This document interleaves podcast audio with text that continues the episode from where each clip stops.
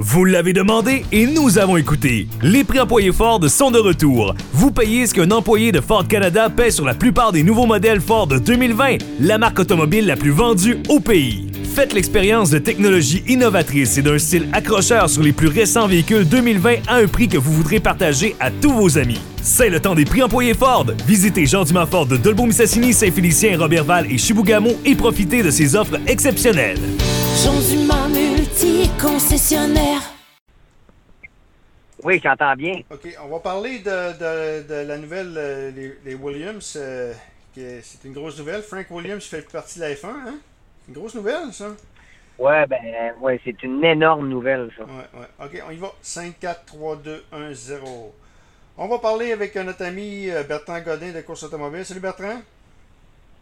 Hey, salut! Bertrand, grosse nouvelle dans le monde de la F1 cette semaine. Euh, Claire Williams, on, on- on savait que l'é- l'écurie Williams euh, a, été, euh, a été vendue il y a deux semaines environ. Et ça n'a pas été long que- ça a pas été long qu'on a fait le ménage. Claire Williams et surtout Frank Williams ne font plus partie de l'é- de l'écurie.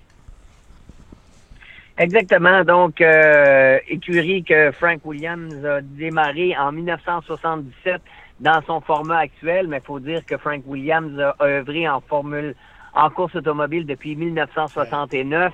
Euh, et et, et c'est un artisan de la Formule 1. Ah. Et, et je trouve tellement que Frank Williams a, euh, pa- pa- des petits constructeurs qui euh, décident de se lancer dans cette aventure-là, euh, qui est allé chercher quand même 114 victoires, 128 podiums, 9 titres de champion du monde. C'est quand même pas banal.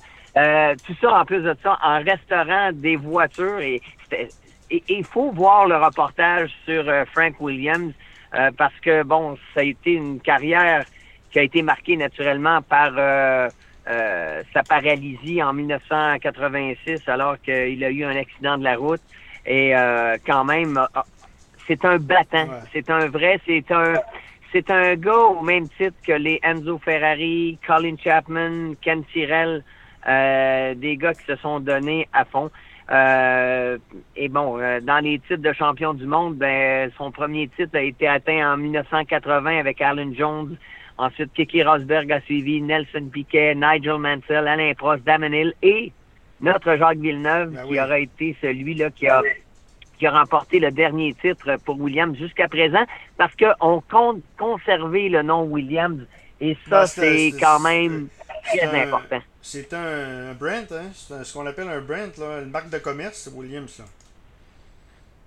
Oui, et puis euh, euh, ça m'a fait un pincement au cœur de savoir que ça a été un peu le même phénomène que lorsque Ken Tyrrell avait décidé de vendre euh, Tyrrell à, à British American Tobacco à, à l'époque. Euh, écoutez, c'est- dommage, mais en même temps, ben, on pouvait s'y attendre parce que Claire Williams euh, trouvait ça extrêmement difficile. La COVID-19 a été un élément qui a vraiment pas aidé, alors qu'on sentait Williams avec un petit regain. Et ce petit regain-là, ben, on l'a vu quand même. euh, L'écart est nettement diminué par rapport à ce qu'on voyait en performance l'année passée, mais c'est, comme on dit, trop peu, trop tard. Est-ce que Pat- c'est Patrick Head qui était avec euh, qui était avec est-ce que euh, Oui. parce que j'écoutais euh, Philippe Lagu cette semaine au 98.5 dire que Frank Williams c'est une chance qu'il y a eu Patrick Head. Est-ce que tu es d'accord avec? Ah, ben oui, euh, Ouais, Patrick Head, que- euh, ça a été une combinaison euh, euh, incroyable, au même titre que McLaren a eu Ouais. Gordon Murray, a eu euh, John Bernard, euh, a eu euh, de, de, de Ferrari grands qui a eu Ferrari qui a eu euh, comment il s'appelle lui qui était avec euh, Euh, Michael Schumacher Ouais, là? euh, Ferrari. Ah ben euh, oui, euh, exactement. Euh, Il y, a- Euh, il y a eu euh, quand même Ross Brown, euh, mais Brown, avant. Ross Brown, euh, il y avait Mauro Forghieri, euh, qui était euh, un grand ingénieur. Donc euh, la force de ces gars-là, ça a été d'aller chercher justement euh, des, des, des têtes fortes. Et puis, je sais pas si Philippe n'a parlé, mais il y a eu Adrian Newey qui a, Ah qui a ouais, quand même euh, fabriqué la, la F-14B, la FW-14B, qui, qui, qui est un chef-d'œuvre, qui d'ailleurs euh, a été vendu, euh, une des voitures de, de 1992, la Williams, a été vendue à Sébastien Vettel qui en a fait l'acquisition. Pour lui, bon, c'était une voiture de rêve. Et pour moi, ça reste, et encore aujourd'hui, on dira que la Formule 1 est évoluée, mais la- cette voiture-là de 1992, c'était la plus évoluée parce qu'il y avait la télémétrie bidirectionnelle, il y avait la suspension active euh, qui a été réglementée et interdite par la Formule 1, mais cette Formule 1-là était vraiment un petit bijou et, et c'est la raison pour laquelle Ayrton Senna voulait absolument s'en aller chez Williams, mais malheureusement, malheureusement pour lui, euh, la réglementation avait été changée et la Williams était redevenue une voiture non active en 1994. Euh, c'est peut-être euh, le plus grand drame de Williams, euh, c'est la mort d'Ayrton Senna Ah ouais, c'est ça. euh, dans l'écurie. Euh, donc ça, ça a été euh, probablement le, le point le plus noir là, de qu'a vécu Frank Williams. OK, donc euh, je veux t'emmener sur un autre point cette semaine. euh, Philippe Crépeau de Radio-Canada qui parle de, la- de Lance Stroll, qui parle de la gestion des pneus que- qu'il ne maîtrise pas encore. Euh, ça fait quatre ans, Ouais. que, ça fait quatre ans que, que Lance est en Formule 1. Est-ce que c'est normal? C'est que c'est une faiblesse? Non, ben là, dans ce cas-ci, la, la, la, gestion des pneus, parlez-en à, Fer- à Ferrari. euh, Ouais. S'il y en a qui ont encore plus de problèmes que Lance Stroll et, et Racing Point, c'est- bien Ferrari qui n'arrive pas à tomber dans la fenêtre euh, de, de, de température adéquate pour que les pneus soient fonctionnels et efficaces. Euh, dans le cas de, de Lance Stroll et de Sergio Perez, eh bien, euh, on a vu une régression en termes euh, de performance. faut dire que les, les circuits de Spa et celui d'Italie en fin de semaine, ce sont euh, des circuits avec euh, quand même de l'appui aérodynamique très mi- limité qui change justement cette fenêtre de, de température, alors qu'on a vu les Racing Point beaucoup plus à l'aise sur des circuits où justement les lignes droites sont beaucoup moins euh, longues. Et là, on parle pas d'une question de moteur parce qu'ils ont le même moteur que l'écurie Mercedes. Hein? Ils ont un Mercedes. ouais, ouais. Donc, c'est vraiment, euh, c'est- c'est vraiment euh, un art et il faut le dire, ça, euh, ça fait partie du défi qu'a à relever les ingénieurs. Euh, mais il y a toujours cette gestion au niveau du pilotage qui va faire en sorte qu'un pilote va être plus dur sur les pneus qu'un autre.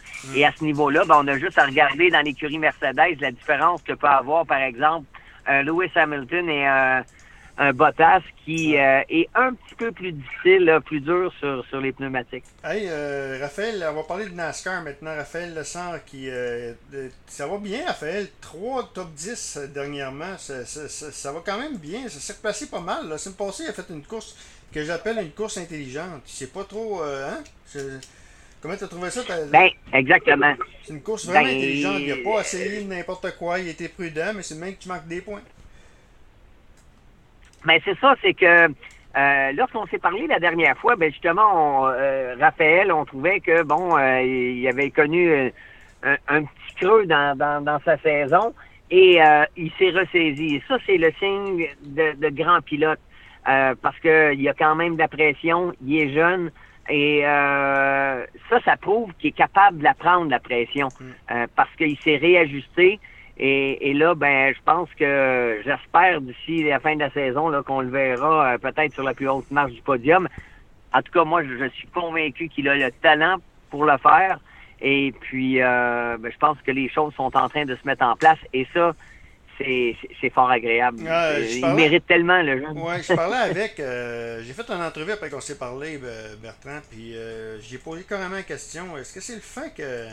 Est-ce que est-ce que tu as eu de la pression de Kyle Busch? Il a dit que non. Il dit que Kyle se montrait quand même assez. euh, assez euh, con- conscient, à- à- et compréhensif de la situation. Par contre, il, il, a, il a comme fait voir qu'en deuxième moitié de saison, il fallait qu'il performe. Puis je pense que c'est ça qui. euh, c'est exactement ça qui se passe, dans le fond. Là.